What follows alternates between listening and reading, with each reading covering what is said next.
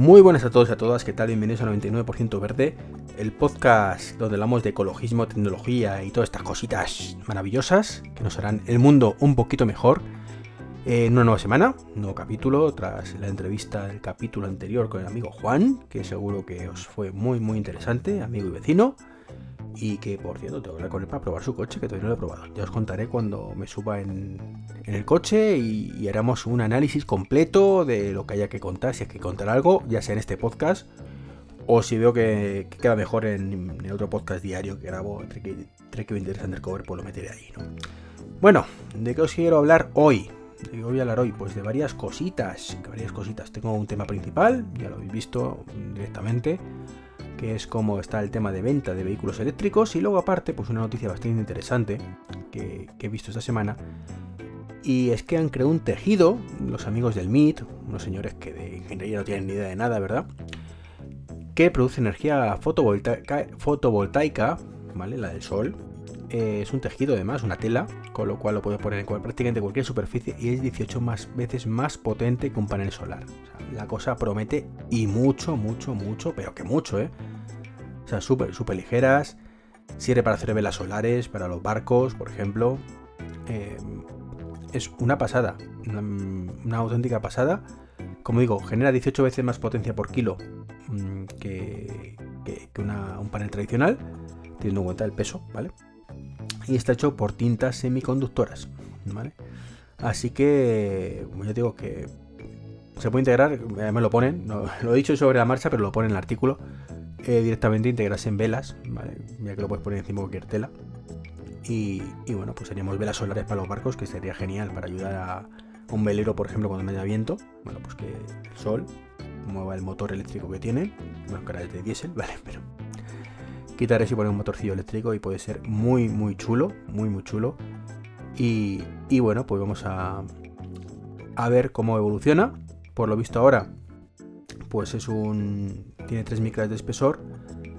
Eh, y quieren evolucionar todavía más. Quieren evolucionar todavía más y, ver además, me falta ver el tema de eh, precios, ¿vale? Precios que de eso, mm, bueno, no está muy claro.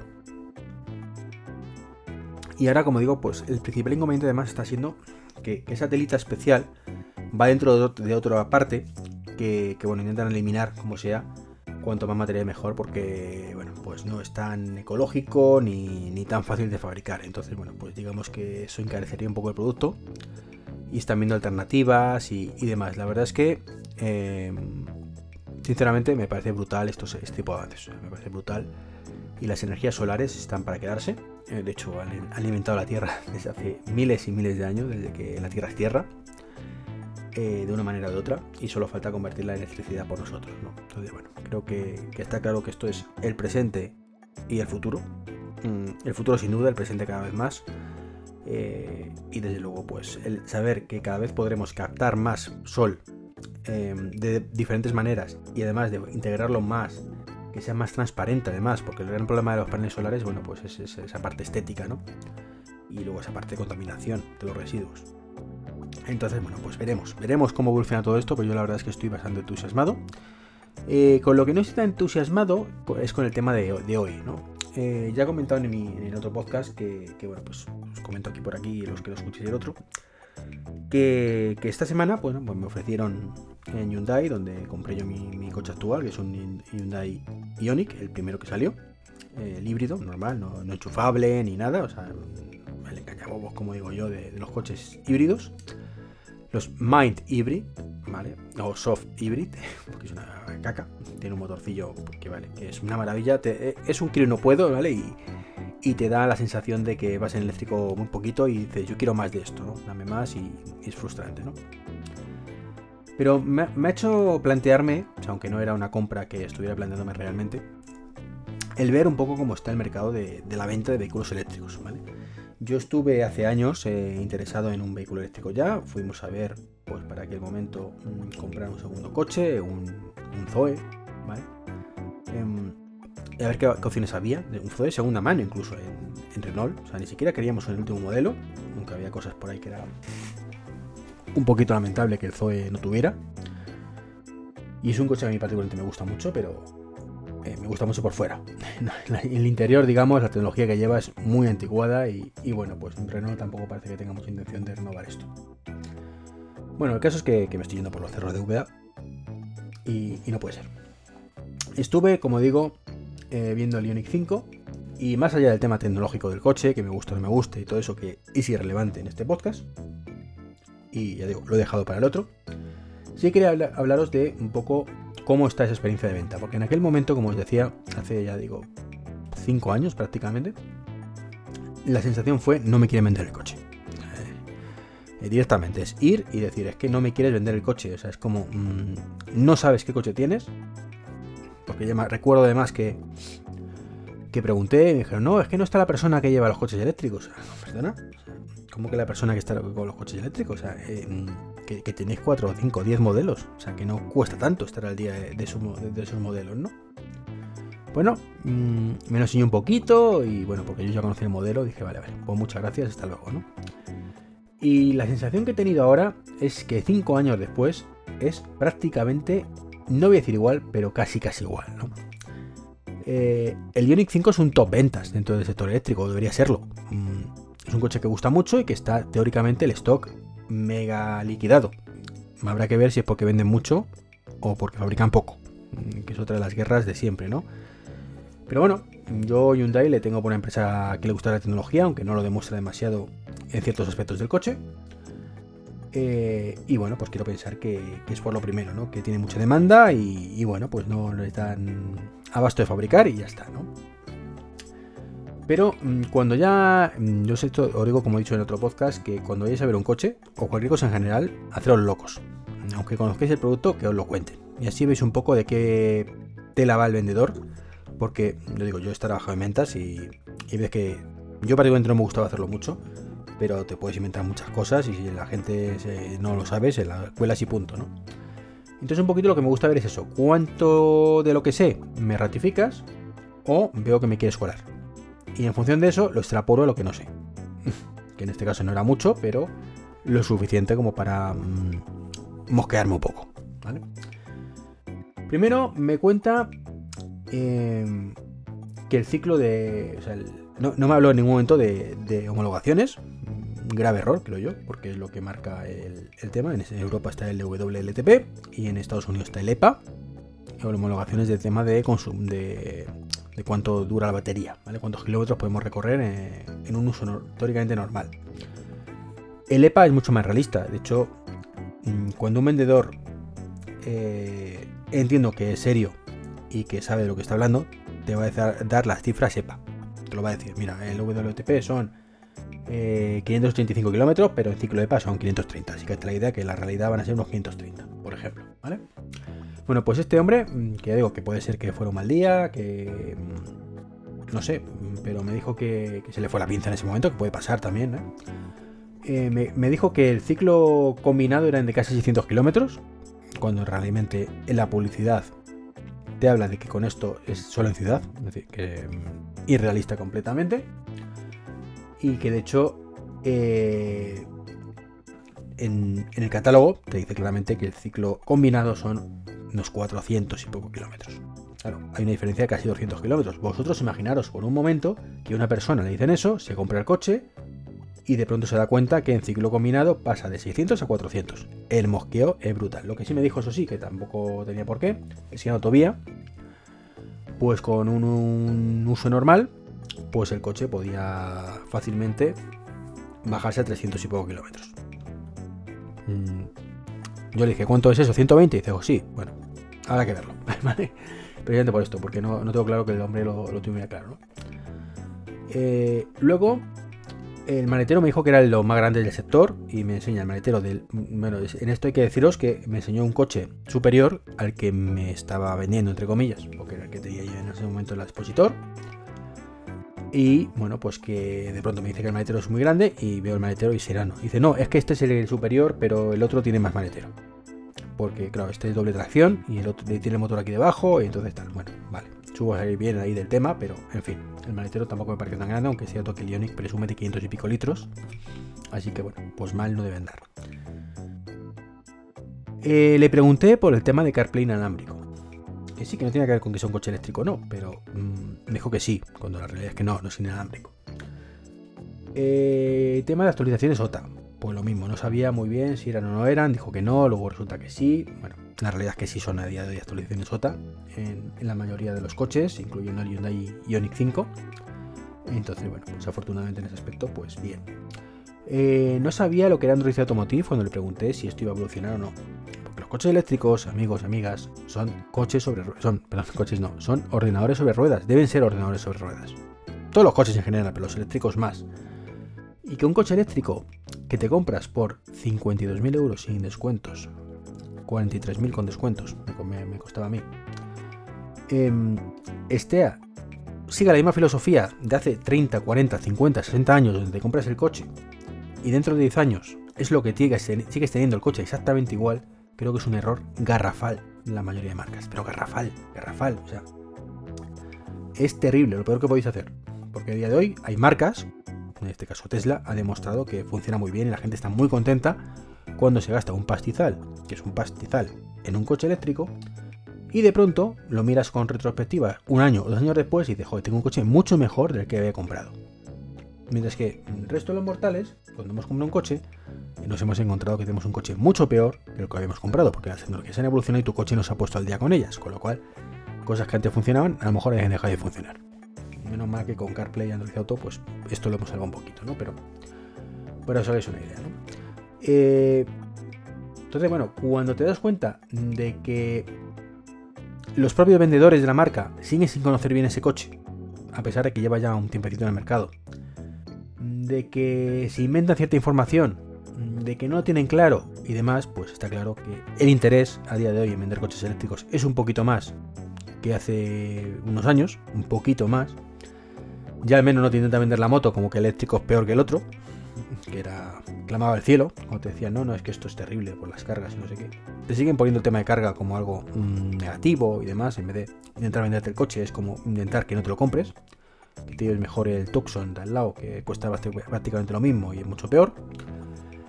Y bueno, pues... Eh, y luego ya no es un tema de vendedores que sepan mejor o peor lo que están vendiendo. Ya digo, puedes tener un mal día, justo ese modelo, tal, te, no te lo sabes bien, te has liado con el de al lado.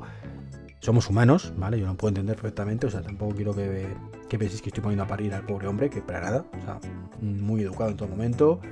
Intento solventarme además todas las dudas. El problema es eso, cuando te das cuenta de que un coche que debería ser eh, un tope de gama y un coche que te interesa vender mucho por el precio que tiene, pues parece que es como que, bueno, venga, te lo voy a enseñar, ya que has venido a ver este. Mm, te cuento un poco las cuatro cosas que me acuerdo y, ya está, ¿no? Pero el problema es cuando te, pones a ver el catálogo de la marca, que me lo dio también, de toma, mírate el catálogo y lo miras en casa tranquilamente. Eh, y te das cuenta de las incongruencias que tiene, ¿vale? Em, las marcas tradicionales están cometiendo un error terrible, un error terrible. Y es mm, intentar mm, que sigas pasando por el aro de las revisiones. Es donde sacan la pasta e intentan que sigas ahí. Entonces, ¿qué pasa? Eso, pues es un. Eso es mentir. Eso es mentir, porque si ya de por sí en los coches tradicionales exageran mucho ese tema, en los coches eléctricos, y os lo digo sinceramente con total convencimiento, las revisiones son completamente innecesarias en el 90% de los casos.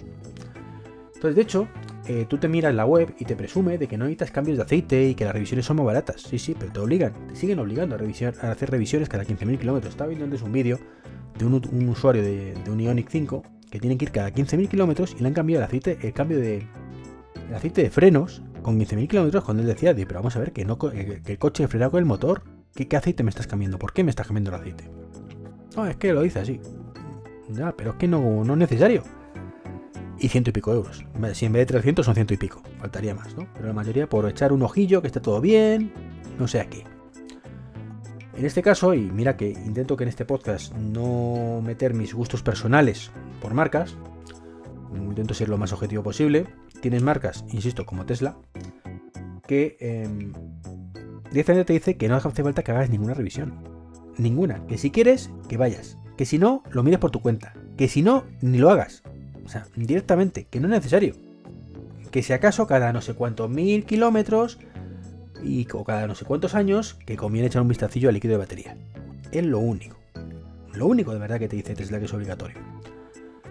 Y bueno, mm, cuesta lo mismo el coche. Es que la historia.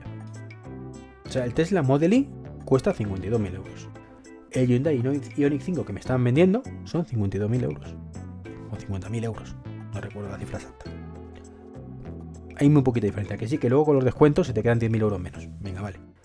Pero ya hablamos con ese rollo de que te pongo un precio, pero luego te hago descuentos ya. Pero si me pones el mismo precio, coches que, insisto, un eléctrico debería ser una pantalla sobre ruedas, una tablet sobre ruedas, y uno es una tablet sobre ruedas y otro es un vehículo tradicional, que es eléctrico, pues no sé.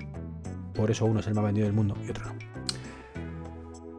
Luego el catálogo, aparte de esto, mm, eh, muestra una cosa que es eh, una, cosa, error garrafal también de cara a la venta de eléctricos. Y es fomentar el mito que os, creo que os conté el otro día, efectivamente, en el capítulo 7, de las cargas.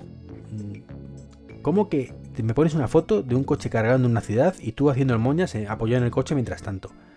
Que me pones otro. Otro. Otra foto de un coche cargando en un punto de carga y tú haciendo el moñas al lado también, charlando, no sé qué. O sea, no, perdona. Eh, si, si, sabes que, los tiempos de carga a día de hoy son 30-40 minutos, eh, no transmitas el mensaje de que tienes que tirarte 30-40 minutos haciendo el moñas a lo del coche sin saber qué hacer. Pon soluciones. Pon soluciones, por ejemplo, em, cómo permitir aplicaciones de terceros que eso dice, dijo el vendedor que no iba a permitir Hyundai, eh, porque es una mala idea, ¿vale? Básicamente. Y que no usará Android Automotive y demás.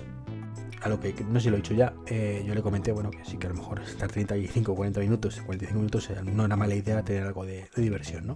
Entonces, lo que no puedes transmitir es eso, tu mensaje de, uff, me voy a tirar las fotos directamente del catálogo 40 minutos haciendo el moñas a lo del coche. No. O durmiendo. Que durmiendo sí, el coche viene preparado para echarte una siestecita, que eso está muy bien, ¿no? Eh, vamos a ver, seamos serios. Ponme opciones en el coche para esos 35-40 minutos o una hora estar divirtiéndome. Y si no, me pones la foto en la cafetería, donde estoy pasándomelo bomba mientras mi coche carga. Pero si me quieres vender que esto es guay, o sea, no me vendas un tío sentado al lado, apoyado en la rueda del coche, que eso en la vida no haríamos ninguno porque está el coche muy guarro, pero casualmente los coches de catálogo están súper limpitos siempre, eh, haciendo moñas. No, no.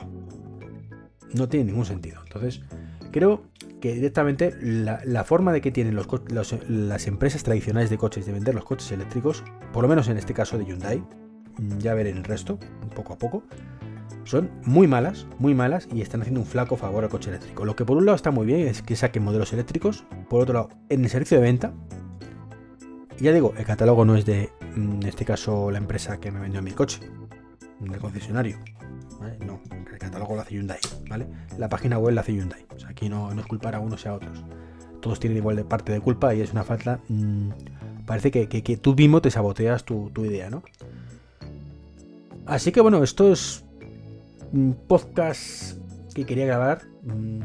Me he sentido un poco raro con todo esto. Es cierto que estoy mezclando casi el contenido de los podcasts en, o el mismo tema en dos podcasts. Bueno, en el caso lo estoy haciendo pero quería contaros diferentes aspectos de esa visita que, creo que me, ha dicho mucho, me ha dicho mucho de que las cosas no son lo que parecen. Seguimos igual con muchos concesionarios y esto me parece, me parece muy mal. es cierto que, que tampoco esperaba que fuera, Dios mío, si llévate el eléctrico, sería lo guay, olvídate la gasolina, mm, sería lo suyo, ¿no? Pero tampoco esperaba eso. Pero mm, cuando ves que, siguen sin conocerse el producto bien, que, siguen los catálogos vendiéndotelo como el coche tradicional, que no se dan cuenta de que es otro rollo, es otro rollo. O sea, mm, e, este coche tiene cosas muy chulas en el interior, muy chulas. Tiene cosas chulísimas como enchufes para poder estar ahí jugando a la Play, o la Play o una consolita de estas portátiles, o, un ordenador. Tienes en la parte de, central del bloque entre los dos asientos que se puede mover hacia adelante y hacia atrás, pues para, para ponerte más cómodo mientras estás haciendo pues otras cosas, porque puedes hacer otras cosas, puedes incluir los asientos. Bien, todo eso, ni una palabra en la venta. Ni una cosa chula, una venta, ni una cosa bonita de venderme la cosa esta chula. Decir, mira, es que con este coche tienes un confort que te cagas. Que vas a ir a un punto de carga y aunque te tuvieras que tirarte dos horas, no vas a tener ningún problema porque está aquí súper cómodo y aunque no tuvieras ningún nada que hacer, te puedes conectar aquí el portátil no sé, no sé cuántos. Que sí, que si tuviéramos la pantalla con Netflix mejor. Netflix, YouTube, Disney Plus, etcétera, etcétera. Pero mm, más allá de que las carencias son las que son, por lo menos intentan vender las bondades. Es algo que bueno. Y no, no lo hacen, no lo hacen. Te siguen vendiendo el coche, como esto acelera tanto, tiene tanta autonomía que encima ya digo, me lo dijeron mal. Em, el maletero está muy bien, fíjate. Y poco más, ¿no? Entonces, creo que, ahí tenemos un problema, los que apostamos por todo esto de la electrificación a marchas forzadas. Em, tenemos un problema y es que tenemos al enemigo en casa. Y es que las personas y las empresas encargadas de trasladar esto de alguna manera al cliente final, hacerle ver que esto es guay, porque yo lo necesito y seguramente tú que estás escuchando este podcast, pues puede que tampoco, salvo que te... Pero mucha gente sí necesita ese pequeño empujón, que, se dé cuenta de lo que los que estamos convencidos ya nos dimos cuenta hace mucho, y es que esto está para quedarse, esto es el futuro y el presente para muchos, y que lo que tienen que hacer es fomentarlo más, bajar de precio, eh, eliminar esos mitos que hay por ahí, que, son, ya digo, mitos de cuando mm, los primeros modelos de hace 10 años y que hoy en día no se cumplen. Entonces, bueno, pues como digo, hay mucho trabajo por hacer y, tenemos al enemigo en casa, tristemente. Esto es todo. La semana que viene más. Hasta luego. Chao, chao.